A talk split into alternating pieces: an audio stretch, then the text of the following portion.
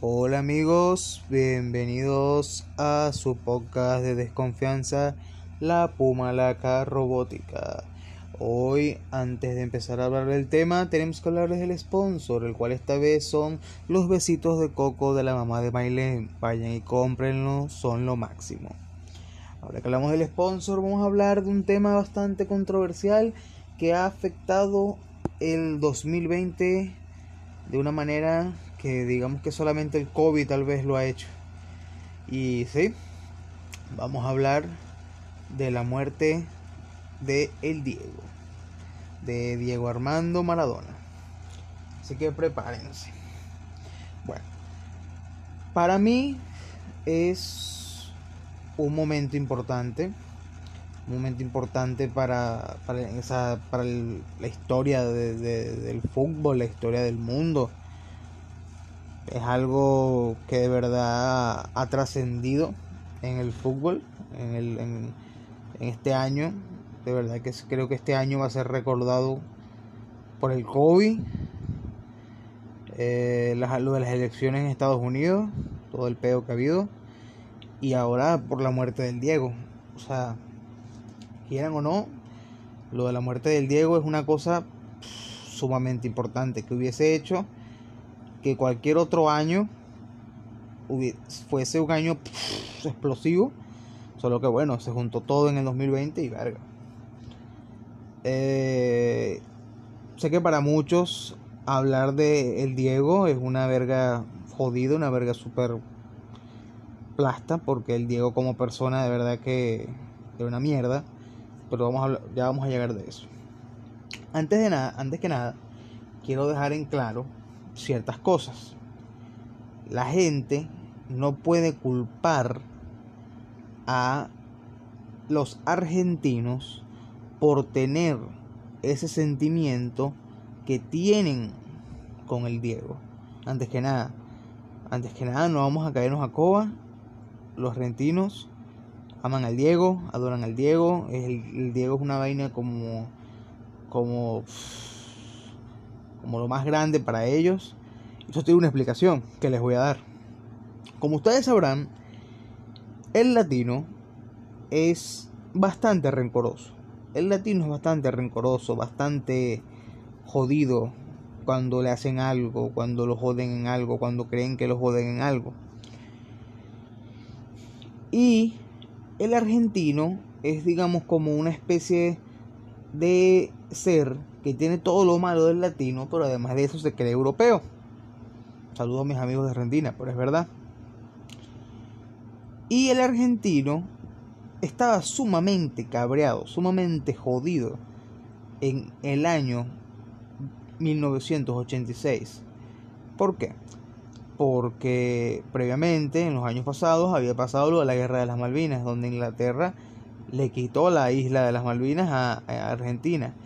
Y como todo latino, este, rencoroso, que bueno, si aquí pasa, todavía han pasado 500 años de la conquista y ve cómo está la gente todavía cada 12 de octubre llorando por Colón, te imaginarás algo que pasó hace cuatro años, o sea, en ese momento, y de que ellos dirán, coño, no joda, y nos quitaron esa mierda que hay de nosotros, ellos están en quinto coño y, y, dicen que esta mierda que, está aquí al lado es de, ellos cuando es de nosotros, pues. Pero bueno, ellos estaban cabreados por la guerra de las Malvinas y pasó lo que pasó. Maradona venía siendo el futbolista más importante, la había, la había roto en Boca, la había roto en, en, la había hecho bien en Barcelona, porque no lo había sido lo máximo, pero coño, la había hecho más o menos bien. Eh, la estaba rompiendo en Napoli y llegaba como el capitán referente, el recho de, de, la selección de Argentina, junto con Pasarela, que también es el capitán. Pero coño, eh, lo que pasaba era que los, los argentinos estaban fervientes, o sea, estaban hirviendo, estaban fervientemente siguiendo Maradona en ese, en ese mundial coño, da la casualidad que ellos se encuentran en la, eh, en la vaina directa, no me acuerdo si fue en semifinales o en cuartos de final, con Inglaterra.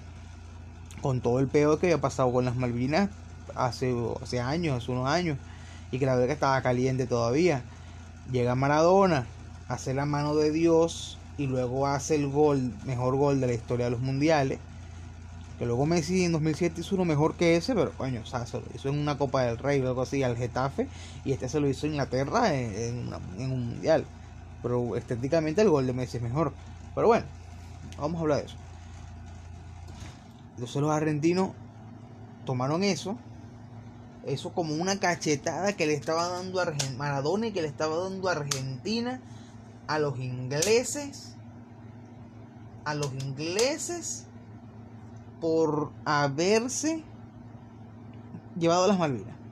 Sumado a eso, Maradona viene y gracias a él y los, y los demás ganan el mundial. Coño.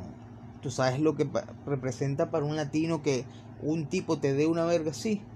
Entonces, desde ese momento, a pesar de que en, el 78, o sea, ocho años antes, Marito Kempes había hecho un mundial tan bueno o tan mejor que el de Maradona. Pero el problema es las los, a quién le hizo los goles Maradona, a Maradona. A quién le hizo los goles Maradona. Y ese es el peo, pues. Eso es lo que hace que, que para los argentinos esa vaina sea tan importante, sumado a todo lo que, que, es el Diego como persona afuera, que el Diego es una plasta de mierda como persona, bueno, era una plasta de mierda como persona, pero era llamativo, era carismático, tenía una buena labia, una plasta de labia de sucia, pero una buena labia que llama a los latinos, llama, y si el que supone que te ha dado todo, es tu Dios y verga, y dice esto y esto y esto, este, coño, hacen que se ponga eufórica. Entonces imagínate que se murió ese tipo, que para ellos es un dios, una verga así como lo más grande, lo más importante, lo más... Así sea como persona, una maldita plasta de mierda, que el, que el Diego lo era.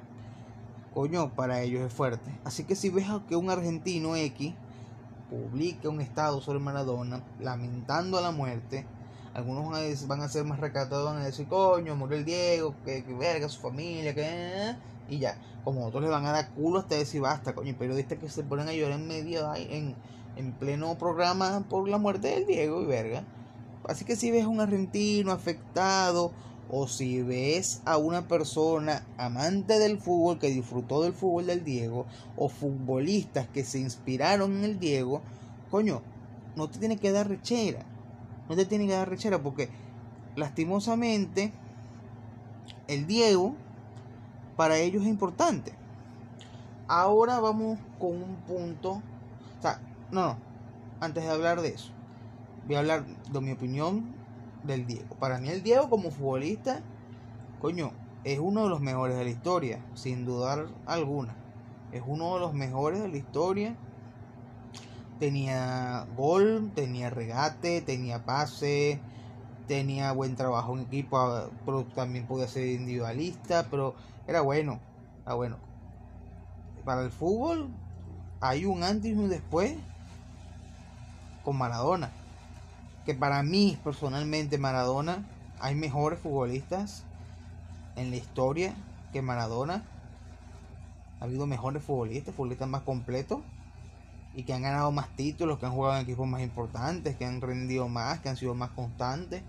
Porque eso mata mucho a los jugadores así sumamente talentosos, que son poco, son poco constantes, duran poco tiempo. Pero para mí la, o sea, la muerte del Diego sí es algo que afecta al fútbol, es algo que, que, que mueve el mundo. Y que, que, no vamos a, a caernos a coba. Es importante que para mí el Diego es una plasta de mierda, era una plasta de mierda, si lo era. Y el Diego le hizo mucho daño a mi país, porque el Diego siempre apoyó a Chávez, apoyó a los Castro, apoyó narcodictaduras que, que obviamente a él le dieron muchas cosas. Pero bueno, ya sacando el tema del Diego y que bueno, que descanse, esperemos que descanse en paz, que que en sus últimos momentos haya conseguido una iluminación para él, se haya encontrado con él mismo y, se haya arrepentido de los pecados que tiene o que tuvo. Bueno, y así. vamos a hablar de un tema que es importante, el cual, coño, es la separación del artista del arte. ¿Por qué digo esto? Porque hay muchas e-girls y sims y estúpidos de siempre mandándole wea a Maradona por esto y lo otro y lo otro y lo otro. Y, como, y como estaba diciendo, sin entender la importancia que tiene para los argentinos, o para las personas a las que les gusta el fútbol, o para las personas que crecieron viendo el fútbol, o para los futbolistas en general, la importancia que tiene Diego. No les importa, no saben eso. Y entonces publican vainas hablando mierda del Diego, porque el Diego según era pedófilo, que el Diego era drogadicto, que el Diego era apoyaba a, vainas narco y que todas esas mierdas pueden ser verdad. El problema es que si te pones a analizar a todas las personas que tú sigues, ninguno va a estar exento de pecado porque todo el mundo es humano lastimosamente. Y lastimosamente hasta cierto punto hay que separar al artista de su arte. Claro, uno no puede idolatrar a una persona, más allá de lo que los, que, los argentinos están excusados por lo que acabo de decir. Pero tú no puedes idolatrar a una persona, tienes que estar claro obviamente, en que esa persona es una basura. Pero si esa persona muere, coño, si te va a pegar porque tú disfrutabas su arte. Voy y me remito a las pruebas. Para mí hay una gran cantidad de actores en Hollywood que son como personas unas plastas de mierda. Un ejemplo claro es Meryl Streep que es una de las mejores actrices de, la historia y en la actualidad, con la que tiene, es una bestia actuando, pero como persona deja mucho que desear. Es una tipa que, apoya, que apoya el sistema socialistoide, es una tipa que apoyó a Roman Polanski, que es un pedófilo condenado por violar una niña, por violar no, por tener sexo de estupro con una niña de 12 años y que no ha vuelto nunca más a Estados Unidos porque si vuelve, cae preso. Y cuando le dieron a Roman Polanski el, el Oscar por el pianista, ella... Que en Hollywood es increíble como muchas de las personas que después salieron hablando del Me Too, de todo lo de Harvey Weinstein, de todo lo de Jeffrey Epstein, sabían todo eso mucho tiempo antes pero se lucraban de esas bestias. Se lucraban de personas como Harvey Weinstein. Se lucraban de personas como Jeffrey Epstein. Entonces, ¿qué hacen?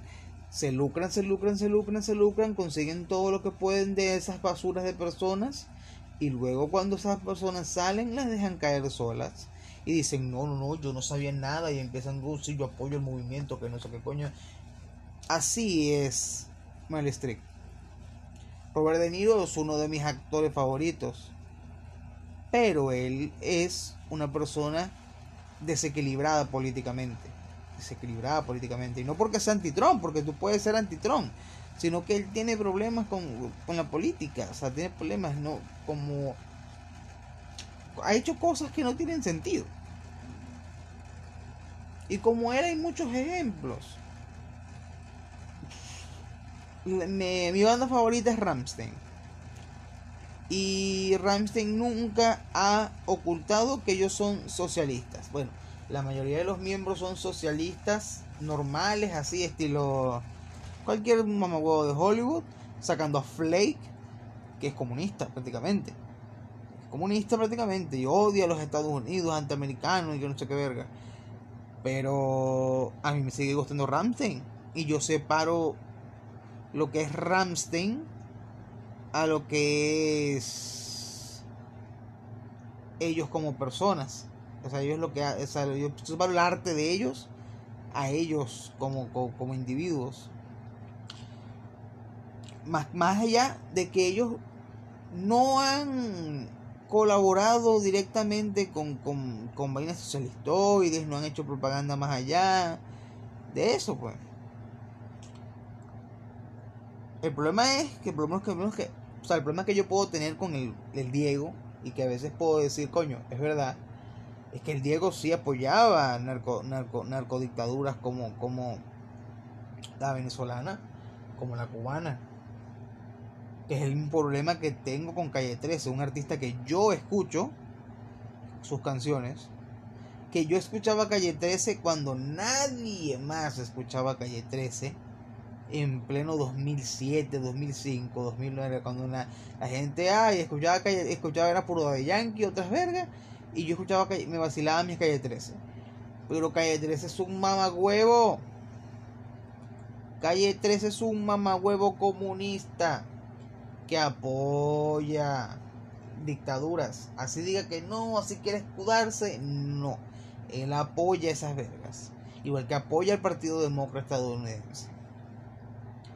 Él no es imparcial. Pero yo separo al artista de su arte. Yo sé que Calle es un mamagüevo, que René Pérez es un mamagüevo, que Residente es el artista, pero que René Pérez es un mamagüevo. Yo sé que las músicas de, Residente, o sea, tuve un rato diciendo Calle 13, pero es Residente, antes era Calle 13. Este, yo sé que Residente es el artista y sus músicas me gustan. Pero que yo sé que René Pérez es un mamagüevo. Socialistoide de mierda, comunistoide. Y yo tengo que tener eso claro. Pero ejemplo, coño, si René Pérez se muere, si Residente se muere, yo voy a, lamentarlo. A pesar de que René Pérez a mí me parece un mamagüevo, una plasta que, que, que, que ayuda a, al régimen de mi país y entre otras cosas, yo lo voy a lamentar porque yo consumo su música, consumo su, su o sea, la música que él hace. Entonces, coño, o sea, tú me dirás. Y así es con todo. Así que antes de salir a comentar y hacer publicaciones en contra de un artista que se murió, que lo mismo le hicieron a Sean Connery por ciertos comentarios que hizo hace mil millones de años a un señor que estaba a punto de cumplir 100 años, que vivió en otra época, que, que, que lastimosamente, y coño, es una, era una época bastante machista, una época XX, XX